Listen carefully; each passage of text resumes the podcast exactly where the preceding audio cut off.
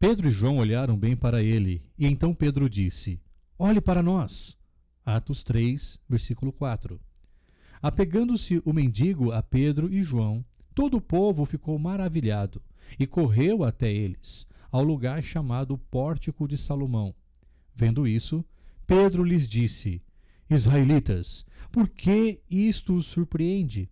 Por que vocês estão olhando para nós como se tivéssemos feito este homem andar por nosso próprio poder ou piedade? Atos 3, versículos 11 e 12. Olá, aqui é Esdras Lacerda para mais um podcast do canal Vida Excelente, vivendo a excelência do reino aqui na Terra. Essa história mexe comigo, pois num instante Pedro e João pedem para que um coxo olhe para eles. E no outro instante, quando todo o povo estava olhando admirado, Pedro faz uma pergunta: Por que vocês estão olhando para nós? Reflita sobre isso.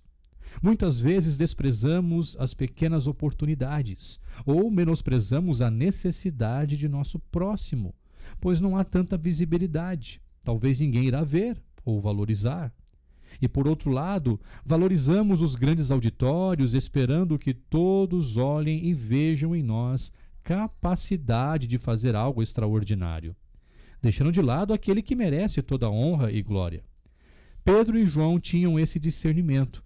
Quando perceberam que a atenção era totalmente a eles, imediatamente Pedro aponta para Jesus. Por quê? Porque Pedro já estava olhando para Cristo.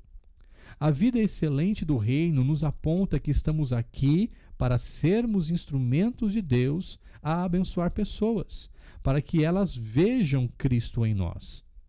Nos dias de hoje, para quem ou para o que estamos olhando? Estamos em busca de fama, reconhecimento ou em busca do engrandecimento daquele que merece toda a honra? Buscamos personalidades humanas ou vamos em busca daquele que se entregou por nós?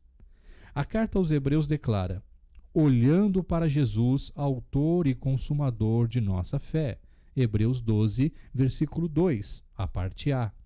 Note, olhando, ato contínuo. Não olhe para Jesus somente quando lhe for chamado a atenção.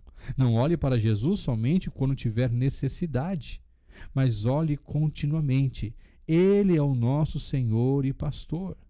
Pense nisso, reflita e haja de acordo com a palavra. Viva a excelência do reino aqui na terra. Toda honra e glória seja dada ao Senhor Jesus. Espero que esse podcast tenha gerado valor à sua fé. Se sim, compartilhe com outros ou me envie algum comentário sobre o que Deus falou ao seu coração. Se quiser, pode me enviar um e-mail esdraslacerda.hotmail.com. Tudo junto. Terei o maior prazer em lhe responder. Ou acesse meu blog vidaexcelente.com.br. Que você viva uma vida excelente, a vida do reino aqui na Terra.